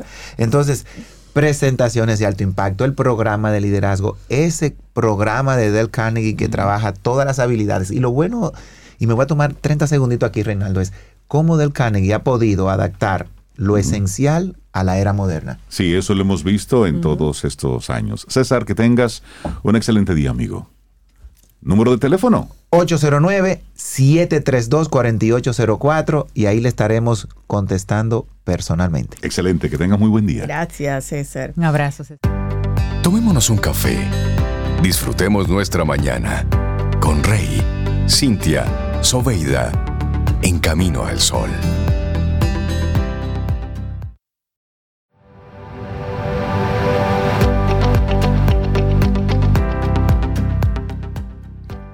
El ser humano posee una mente creadora, inventora de mundos y realidades que solo ella es capaz de modificar. Ibiza Melian. Seguimos avanzando en este camino al sol. Muchísimas gracias por conectar con nosotros en este día. Es el lunes, estamos a 13 de marzo ya, año 2023. Y muchísimas gracias por compartir, por conectar con nosotros y por supuesto por mandarnos siempre sus buenos mensajes a través del 849-785-1110. Es nuestro número de teléfono. No es un grupo, es la conversación directa que tenemos a través de Camino al Sol. Ah, yo no me, no me quedo con nada, Rey. Si ustedes no me dicen las cosas, ¿Qué pero pasó? mi red amplia Ajá. de contactos. colaboradores, de contacto, de gente que me quiere, de amistades. ¿Qué te dicen? Me informa. Ajá, ¿y de qué te informaron Me ahora? acaban de mandar una imagen, no sé. Una imagen a ti. World Voices, Ajá. patrocinador oficial Design Week. Ah, RD del Design Week 2023. RD, claro. Ah, pero, Sí, pero, sí, sí, sí. calladito usted ahí, por eso yo lo suelto, yo no me lo guardo. Gracias a Tania que me lo mandó. Tania, mi Un abrazo, me. Tania. Nos gustan Sí, los diseños, sí. los inventos. Claro, es que, es que, Conectamos con eso. es que la industria creativa es una, es una industria tan diversa y por supuesto, ¿cómo no apoyar este evento de Design Week RD, que es el primer evento marca país? Y eso es una gran cosa. Ya luego estaremos hablando así como en detalles de, Sí, de- me de este gustaría para evento. ver qué es lo que es, qué se va a hacer, Sí, dónde podemos ir. talleres, conferencias, ahí va a Yo pasar muchísimas cosas chéveres y al contrario, nosotros somos los agradecidos de, Ah, de participar, de, De encontrar de eh, este eventos con los que conectemos. Exactamente. Ah, yo lo Para dije. poder apoyar. yo lo dije. Oh, pero mira, World Voices. Sí, por ahí Sí, andamos, sí, por ahí andamos. Qué Qué bueno, qué bueno. Bueno, pues nosotros estamos también sumamente contentos de conectar de nuevo con María José Rincón, letra Z. Buenos días y bienvenida de nuevo a Camino al Sol. ¿Cómo estás? María José, bien, en ahí, paz. Sí, tranquila. ¿No te escuchamos? ¿Por qué motivo? Ahora, ah, ahora sí, es posible. Ahora sí escuchamos. Días. Buenos días, buenos días. Me imagino que Rey, eh, un momento perdí el sonido, me imagino que Rey dijo bienvenida, así que yo voy a decir bien hallada, que yo sé que a él le gusta. en, en algún momento perdí el sonido, parece que, que es inestable mi, mi conexión a internet, no sé, me avisan por aquí. Aquí estamos, aquí estamos Ahí estamos conectados. Estás Conectados. aquí, que es lo importante. Qué bueno, qué bueno saludarte de nuevo, María José. La semana pasada alguien me, pregun- me preguntaba, y en Camino al Sol, alguien habla sobre, sobre literatura, sobre, sobre ortografía. Me, me preguntaba así como de forma genérica. Ah, pero ese no oye camino. al No, Sol. es, es un, es un nuevo Camino al Sol oyente. Ah, es nuevo, Entonces yo le dije Ah, sí. Y le dije sí, tenemos a María José Rincón, letra Z. Dice, ah, perdón, ustedes tienen ahí a la mejor. Oh, pero lo por dudo. Dios. Ah, pero, Así es que- pero muchísimas gracias a ese nuevo camino oyente. Yo encantada de hablar de ortografía, de literatura, de lengua española. Sí, Ustedes sí. saben que esa es mi pasión y lo que a mí me gusta es compartirla con todos. Así Ah. que feliz de, de estar Tu con branding ustedes. está muy bueno en ese rubro. Bueno, y vamos a hablar de, de- de congresos, del Congreso Internacional de la Lengua Española. Sí, señor, vamos a, nos vamos para Cádiz. Eh, estoy feliz porque Cádiz es una de mis ciudades favoritas en el mundo. Eh, y entonces da la casualidad de que este año, por circunstancias de la vida y de la historia, ¿verdad? Eh, el Congreso Internacional de la Lengua Española se va a celebrar nada más y nada menos que en Cádiz, esa ciudad favorita, una ciudad que está en el sur de España, en Andalucía, en la bahía de Cádiz, eh, con, con un ambiente marinero extraordinario, en la que se come muy bien, en la que hay un carnaval maravilloso, eh, creativo, eh, es una ciudad sumamente divertida, con, con una luz espectacular, y dicen que es la ciudad más americana de Europa, así que voy a estar en mi propia salsa. Qué bueno, qué bueno. ¿Y qué novedades, qué, qué se espera que suceda en el Congreso Internacional de la Lengua Española este Bueno, año?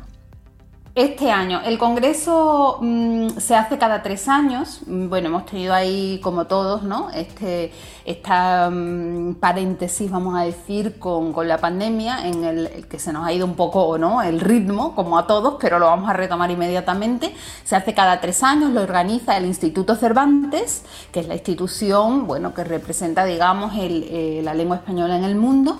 Eh, sobre todo. Como enseñanza de la lengua de- del español como segunda lengua en países en los que no se habla español y la Real Academia Española, además de todas las academias de la lengua del mundo, que saben ustedes que somos 23 academias de la lengua española en el mundo. Entre ellas, pues la Academia Dominicana de la Lengua, a la que yo pues me, me honro en representar en muchas ocasiones y en esta pues también vamos al Congreso. Eh, ¿Cuál es el lema del Congreso? Es decir, ¿de qué va a tratar el Congreso? Como me pregunta Cintia. El lema de este año mm, es lengua española, mestizaje e interculturalidad. Es decir, es un lema extraordinario Sí, sí. porque si algo tiene la lengua española es precisamente ese, ese vínculo mm, maravilloso con otras lenguas, con otras culturas, con otras realidades, eh, con otras naturalezas, con otras eh, geografías físicas y geografías humanas. Eso es una de las grandes cosas de la lengua española y es que no es una lengua que se circunscribe a un solo país, a una, zona, a una sola cultura, a un solo espacio geográfico, sino que es una lengua compartida por ya casi 800 millones de, perdón, 800, 600 millones de hablantes en todo el mundo. ¿eh? Una lengua que se habla prácticamente en algún sitio como lengua materna en los cinco continentes. Entonces, eh, sin duda, si hay una lengua mestiza, si hay una lengua intercultural, esa es la lengua española. Y ese es el tema del que vamos a hablar. Y a mí me gustaría compartir un poco sobre esos temas que vamos a tratar, para que ustedes vean qué maravilla eh, todos los que nos vamos a dar cita en Cádiz eh, durante cuatro días a hablar, a escribir, a cantar. Eh, ojalá, ¿verdad? Seguro que sí, estando en Cádiz seguro que sí, eh, a cantar en lengua española, ¿verdad? Eh, eh, vamos, una de las primeras líneas temáticas, que es en la que yo participo precisamente, habla mm, de esto que, está, que yo les estaba diciendo, de la universalidad del español, ¿no? de cómo el español se hace universal precisamente por su capacidad de mezclarse, de hacerse mestizo, de impregnarse de esas culturas y de esas lenguas eh, con las que va entrando en contacto. Por eso esa primera línea temática del Congreso es esa universalidad del español, ¿no? los encuentros y los contactos lingüísticos que el español tiene con otras lenguas, fundamentalmente, lógico, con las lenguas americanas. Y por eso hay todo un apartado muy importante eh, del Congreso dedicado al, al contacto del español con las lenguas originarias de América. Las de Mesoamérica, las de América del Sur, el contacto, por ejemplo, con, el, portugués, ¿no? Eh, con ese gran mm, país con el que compartimos el continente sudamericano, ¿verdad? Que es Brasil. Y, por supuesto, los contactos, la hibridación, la influencia con eh, nuestro vecino del norte, ¿verdad? Que es el inglés. Eh, este, estos contactos hacen que la lengua española paulatinamente se enriquezca eh, en un gran porcentaje, aunque siempre hablamos del empobrecimiento de los préstamos, ¿no?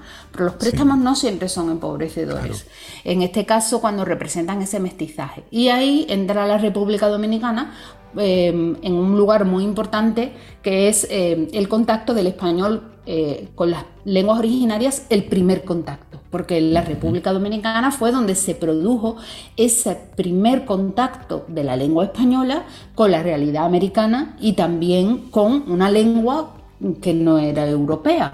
En este caso, pues con el arahuaco, con el taíno, ¿verdad? Que era la variedad del arahuaco que se hablaba en el Caribe, en la República Dominicana, lo que entonces se llamaba Haití, y eh, y las lenguas caribes. ¿no? Entonces, ese primer contacto, esos primeros préstamos que el español toma, eh, son muy interesantes para la historia de la lengua española. Y a propósito de eso, a propósito de eso, María José, y discúlpame que te interrumpa, pero a propósito de eso, hace, hace apenas algunas semanas pusiste en circulación un libro que precisamente recoge, recoge mucho de esto. ¿Tendrás tú la oportunidad de, de hablar y de mostrar cuáles palabras permanecen todavía así en el tiempo de esa, de esa combinación, de esa... Sin duda. Eh, creo que, precisamente esa línea de mi investigación, ¿no? Sí, presentamos eh, indigenismos antillanos la, la, semana pasada, la otra semana, no sé, el tiempo corre de esa manera, ¿verdad? A comienzos de marzo, en la Academia Dominicana de la Lengua pusimos a circular aquí en Santo Domingo, aunque ya lo habíamos presentado en la Real Academia Española. Eh, el, mi último libro, Indigenismos Antillanos, que precisamente habla en un tono divulgativo, ¿verdad?, de la historia de ese contacto, de la forma en que esos préstamos indoantillanos, ¿verdad?, se incluyeron en la lengua española, de tal manera que eh, perdemos la sensación de que sean préstamos y ya para nosotros son palabras mm, eh, españolas de, de, la lengua española de pleno, de pleno derecho e incluso olvidamos que, que vienen de otras lenguas, ¿no? Esa es la temática de mi libro, lógicamente en un, tono divulgativo, ¿verdad? Y yo voy a participar precisamente en el panel que trata eh, en el contacto entre el español y las lenguas originarias de Mesoamérica y el Caribe. Así que ahí estaré eh, como, como digo, de bateadora emergente. de cuarto bate, vamos a decir. Nuestro cuarto bate, vamos a porque vamos ahí con, con ¿verdad? A, a, llevar esa cultura dominicana, eso que, eso que el Caribe le dio al español tan maravilloso, esas palabras preciosas. Y después hay otra parte que mucha gente desconoce y creo que ahí interviene el que me hayan invitado precisamente a participar en el otro panel en el que voy a participar, que va a ser en dos. Ustedes saben, yo no, me quedo a medias tintas, siempre es todo bien intenso. Bueno, pues voy a participar en dos paneles, probablemente por mi condición mestiza, en el sentido de que soy andaluza y que al mismo tiempo, ¿verdad? Llevo más de 30 años viviendo en la República Dominicana, por lo tanto, valga decir andaluza y dominicana. Así es. decir, que soy un ejemplo mm, vivo en, mi expresión, ¿verdad? De ese mestizaje lingüístico, porque hay que recordar que la inmensa mayoría de los que, o un porcentaje muy alto, ¿verdad? De los que llegaron en esas primeras colonizaciones al Caribe fueron andaluces y por lo tanto el español que se habla en América tiene unas características muy marcadas que proceden de las que tenía el habla de los andaluces en el momento en que el español llega a América, ¿verdad? Entonces voy a hablar de la influencia del léxico andaluz en el español de América. Y al mismo tiempo voy a hablar de otra cosa de la que todavía se habla menos, y es de la influencia que tuvo el léxico americano en el español de Andalucía, de España. Es decir, cómo esas ciudades, entre ellas Cádiz y Sevilla fundamentalmente, que recibían las flotas, los viajes de vuelta, ¿verdad? De los barcos, lo que se llamaba el tornaviaje, que es una palabra preciosa, pues esas ciudades andaluzas que recibían los tornaviajes, recibían también las primeras esas palabras americanas. Y entonces, como esas palabras americanas se insertan en la realidad de la lengua de las ciudades andaluzas con mucha más potencia que en otras y, y cómo los andaluces hablamos todavía con muchas palabras americanas. ¿eh? Por ejemplo, en Cádiz todavía se sigue diciendo bujío. Igual que los indígenas aquí les decían a sus casas los bohíos, ¿verdad? Bueno, pues en Cádiz se le sigue llamando a una casa rural de campo, ¿verdad? Un bujío. Entonces, imagínense solo ese tornaviaje léxico, el significado Claro. histórico que tiene, ¿no? De esa relación maravillosa eh, entre esos puntos de ida y vuelta, ¿verdad? De, de- de salida y de, par- de partida y de llegada, ¿no? De esos, de esos viajes marineros maravillosos. La historia del español de América tiene mucho que ver con, con los viajes por mar, ¿no? Con Y lo interesante, lo interesante de, de esto que nos comentas, María José, es que con el tiempo y con el uso se van perdiendo el de dónde vino tal o cual cosa. El origen. sí. Entonces, y es bueno saber que aunque los españoles vinieron y trajeron, también se llevaron. Y no solamente se llevaron oro, también se llevaron parte de la gastronomía, también se llevaron parte del idioma, parte del, del- del Por lenguaje. supuesto, fíjense que Sí. las palabras viajan con las realidades a las que Claro. nombran. Es decir, que si, si cuando la lengua española llega al Caribe nunca se había visto en la necesidad de mencionar una piña, porque jamás en su vida habían visto una piña tropical, Correcto. ¿verdad? Pues cuando esas piñas se ven por primera vez, se les pone la palabra piña, que ante- anteriormente a ese contacto la palabra piña solo significaba el fruto del pino, ¿verdad? El que da los piñones. Entonces de repente aquí se llega y dice, uy, pues se parece, pues le vamos a poner piña a esto. Eso que de repente hace que la palabra piña adquiera un nuevo significado, es decir, se ensanche, se amplíe, regresa con la piña hacia las costas de la península ibérica. Y ya la palabra nunca más es la misma. Un ejemplo, ¿no? Sí, sí. Eh, hay otro ejemplo, qué sé yo, mm, yo creo que eso ya no se usa, pero eh, en mi, en mi tierra se sigue usando mucho, eh, las naguas, las enaguas, ¿no? Enaguas. Eh, esas faldas que se ponían debajo de la falda, ¿no? Como, como un medio fondo, que eso tampoco se usa, Dios mío, qué antigua estoy, ¿no? Vale. Eh, eh, bueno, pues las enaguas maravillosas, eh, todo el, mm, se olvida que es una palabra taína. Entonces, las enaguas, las naguas eran las faldas que usaban, a modo de falda, ¿verdad? Las, las taínas en, en- en el Caribe. Y esas naguas taínas, pues viajaron en esos barcos de vueltas hacia España, la palabra probablemente, y en Andalucía y en toda España se, le siguen diciendo enaguas a las faldas que uno se pone debajo, normalmente ya de los trajes tradicionales, ¿no? Eh, Estas faldas grandes que uno se pone debajo de los, de los trajes.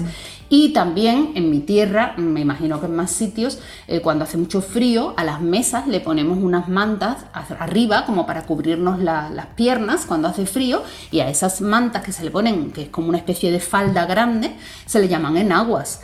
Y eso procede del taíno. Es decir, que la- el mestizaje de las palabras es un mestizaje total. Por eso pasa eso que tú dices, Rey, que olvidamos el origen, que olvidamos quién la trajo, quién la llevó. Yo siempre pongo el ejemplo, no sé si lo he puesto aquí alguna vez, de una palabra que es, que esa, esa se ha dado viaje de ida y vuelta y de regreso. Es- esa, esa lleva su maleta propia, que es la palabra barbacoa. La palabra barbacoa es una palabra taína. Los taínos lo usaban para denominar una especie de altillo, de enramada, de algo que se pone en alto, ¿verdad? Para poner cosas y que no se le acerquen los animales, generalmente. De hecho, en República Dominicana, en los campos, todavía se le sigue llamando eh, eh, barbacoa a ese, a ese altillo, ¿no? A esa enramada donde se colocan cosas en alto. Y también se usaban a veces esa enramada pues para asar cosas puestas encima de, de un agujero, ¿no? Y de ahí, eh, bueno, en el español dominicano se le llama parrilla, ¿verdad? A esa, mm, a, a esa de asar carne y también se le llama barbecue, ¿verdad? Sí. Entonces ese barbecue es que la palabra barbacoa viajó hacia España, se instaló en España, en España todo el mundo le hizo una barbacoa. ¿eh? Cuando uno va a hacer un asado de carne, de pescado al aire libre y el aparato para hacerlo, eso es una barbacoa en España, ¿no? Sin embargo, en República Dominicana se le dice más parrilla. ¿Y qué se le dice? Se le dice barbecue. ¿De dónde viene barbecue? Pues, pues de la misma barbacoa, porque del español pasó al inglés. Y en el inglés con origen en barbacoa le decimos barbecue. Barbecue. Entonces nosotros somos tan lindos. Adoptar la palabra inglesa y dejar la palabra taína un poquito de lado. ¿Qué, qué- Esas qué forma, de qué forma tan, Vamos a tan trabajar en tierna ello, de vamos a trabajar en ello. María José, desearte eh, éxitos en este Congreso Internacional de la Lengua Española. Entonces, como tú vas a llevar, pero también traes, cuando regreses del Congreso, pues tener una conversación para que veamos algunas conclusiones, algo, algunas de Novedades, esas, ¿qué de esas pasó? novedades interesantes. Que tengas Con excelente día. muchísimo gusto, con muchísimo gusto. Si quieren, no sé dónde estaré la próxima intervención que, que me corresponda Me en Camino al Sol, pero a lo mejor estoy en Cádiz. Entonces, eh, si hay, la, si hay la posibilidad, pues reportamos desde Cádiz cómo nos está yendo en ese congreso maravilloso, Excelente. en el que vamos a hablar de tantas cosas, de lenguaje claro, de carnaval, de literatura, de gastronomía. Qué bueno. encanta. Yo no estoy invitada a ese panel, pero me, me va a dar igual porque lo voy a hacer práctico. Así que nada, muchísimo gusto. Buenísimo, que tengas Un excelente abrazo, día, María María José. José. Te acompaña Reinaldo Infante. Contigo, Cintia Ortiz. Escuchas a Sobeida Ramírez. Camino al Sol.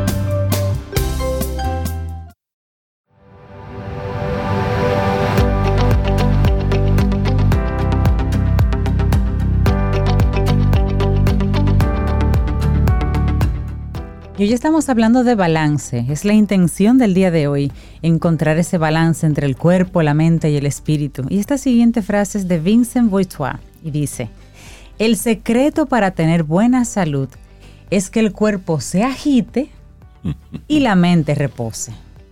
Ay, pero hay que moverse, agite, físicamente hay que moverse, pero hay que Mantener mentalmente la- encontrar Sí, es la bueno calma. que hayas dicho que es moverse. Porque también el dominicano entiende por agite a otra cosa. Hartarse. Es agitar algo De comida. no de comida, es Moverlo, Sí, sí, sí. moverlo. Buen, válida la aclaración. Sí, sí. Y una mente calma. sí, esa combinación es importante. Claro, seguimos nosotros conectados, bueno, con, con, con gente chévere aquí en nuestro programa Camino al Sol y darle los buenos días, la bienvenida a Yani Santa, ella psicóloga clínica, coach y bueno, nosotros contentísimos como siempre de conversar con Yanis. Buenos días y bienvenida de nuevo Yanis a Camino al Sol, ¿cómo estás? Bien, feliz de estar aquí con cada uno de ustedes y con cada uno de los Camino, oyen- Camino al Sol oyentes. Hoy venimos a hablar de el poder de las crisis. Ay, ay, ay, ay. Bueno. Primero entendamos qué es el poder o qué es el poder personal. El poder personal tiene el potencial, la crisis viene con el potencial de evolucionar. ¿Qué significa? Que la crisis es un regalo para el cambio. Es un regalo para que te muevas. Pero si vemos la crisis como negativas, entonces nos vamos a quedar ahí. Y el, la, lo que significa la potencia es eso, es un regalo. Ahora, del otro lado viene el poder de elegir, decidir, asumir consecuencias y sobre todo aprender. Ok.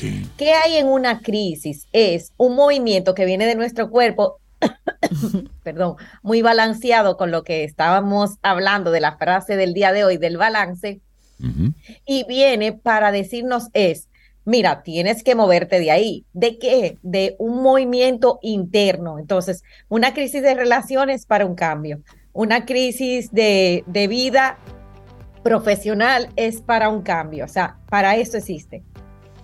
O sea que la crisis realmente lo que tenemos es que desmitificar el tema de que una crisis es mala. Sí. Y pensar que se acerca una crisis, se acercan tiempos de cambio. Y mirarlo Y así. con la- oportunidades, exacto. oportunidades, son desafíos que vamos a tener con la constantemente visión de en una la oportunidad. vida. Así Sí. es. Y entonces aquí viene algo importante. Entonces hoy te traigo cuatro pasos, perdón, que estoy un poquito alérgica. No, hoy traigo cuatro Tranquila. pasos para que trabajemos la crisis. Y lo primero es abrazarla.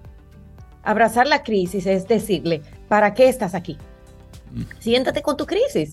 tengo una crisis económica, ¿para qué estás aquí? ¿Qué me quieres enseñar? ¿Qué me quieres decir? Eso es lo primero. Cuando abrazamos, empezamos a aceptar, porque cuando rechazamos la crisis y evadimos, nos quedamos en el mismo lugar. Claro. Evadimos saliendo, evadimos haciendo lo mismo, evadimos eh, tratando de resolver las situaciones de otra manera. Entonces, y una de las formas de evadir también es culpando a alguien.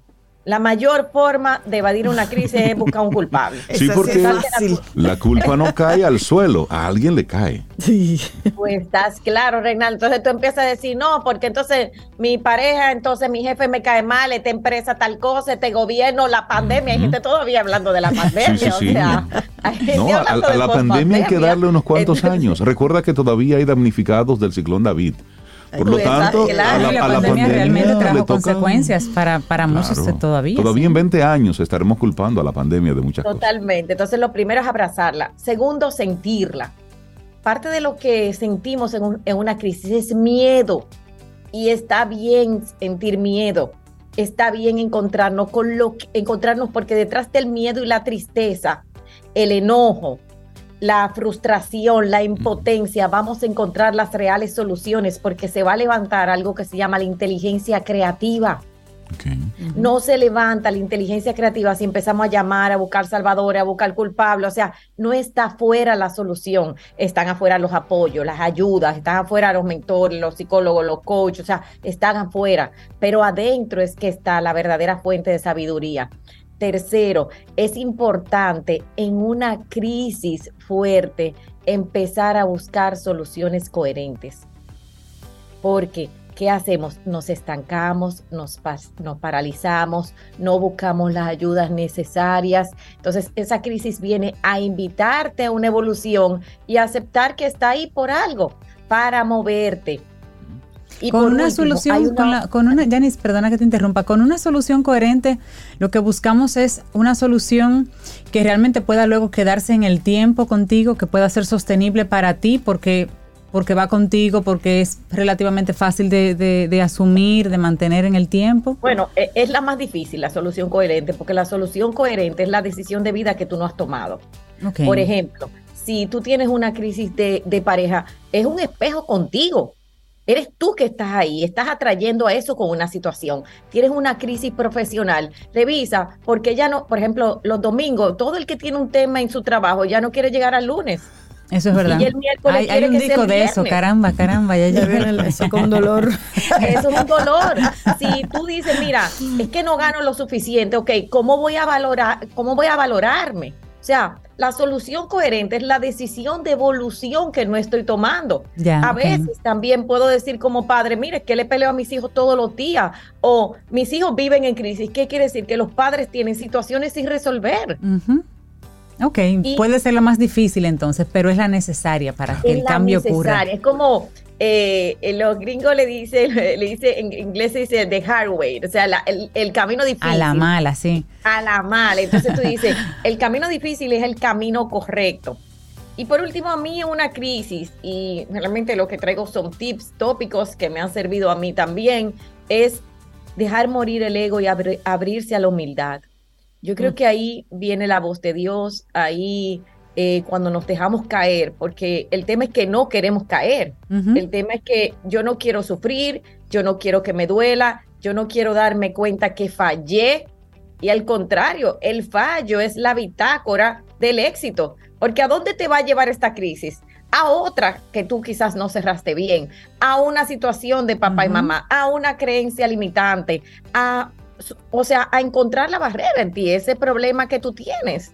Y por eso está la crisis, es un regalazazazazo que no nos gusta ver, que no nos gusta asumir y que empezamos en ese proceso de evasión. Por eso yo creo mucho en esa crisis que te lleva a una oportunidad, a construir tu proyecto de vida, a salir. Señores, la mayoría de gente que ha hecho proyectos grandísimos, si tú te pones a ver, es porque, ah, mira, yo caí en tal momento, me estaba yendo súper mal, eh, me pasó esto en una relación de pareja, y ahí viene que un renacer. Eso Sí, es una sí, crisis, sí. una Ujú. invitación a renacer, pero necesitamos que nuestro ego, que nuestras dependencias, que nuestro sistema de sombras, nuestros sistemas de defensa caigan.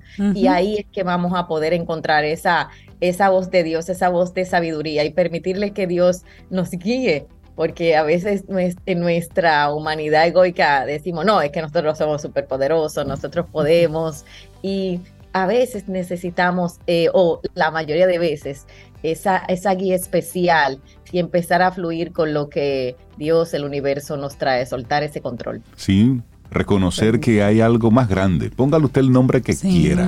El que usted quiera. Mira, Reinaldo, tú y yo estamos en el camino. Póngale el que usted quiera. Pero, realmente hay un algo más. Hay algo más poderoso. Así es. Y si la vida es un viaje, como decimos, que es un viaje y, lo que hay que aprovechar es el camino, pues cada crisis es un peaje, una aduana, un algo que te obliga a parar y a revisar. Que la vamos a tener siempre. es, verla como propone Janis, verla como una oportunidad. y que forma parte precisamente del, del viaje. De este viaje. Janis Santalla, la gente, la gente que quiera conectar contigo, Janis, ¿cómo, ¿cómo puede hacerlo? Yo sé que cuando yo le digo a la gente, ay, bellísimo, es el regalo, la gente me mira, ya, el regalo tuyo. O sea, la gente, la gente como que no, lo ve ¿Tú lo quieres, ya ni te lo regalo. Si te gusta tanto, llévatelo. No, lo no, lo vemos así. Mira, pues eh, a través de janis.santaella en todas las redes sociales, a través del Centro San y Crece con nuestros coaches, psicólogos profesionales y con gusto te apoyaremos. Ahora viene nuestro proyecto de vida presencial del 24 al 26, un grupo íntimo para crear ese, ese proyecto de vida y sobre todo para personas que de las crisis queremos crear grandes oportunidades. Así que hoy les dejo eso. Abraza tu crisis. Es más, habla con ella, dile ay, ¿a qué vienes a mi vida? ¿Para qué? Oye, ¿para qué estás aquí? Y cuando empiezas a hacer eso, crecer, creo que es el primer paso de evolución.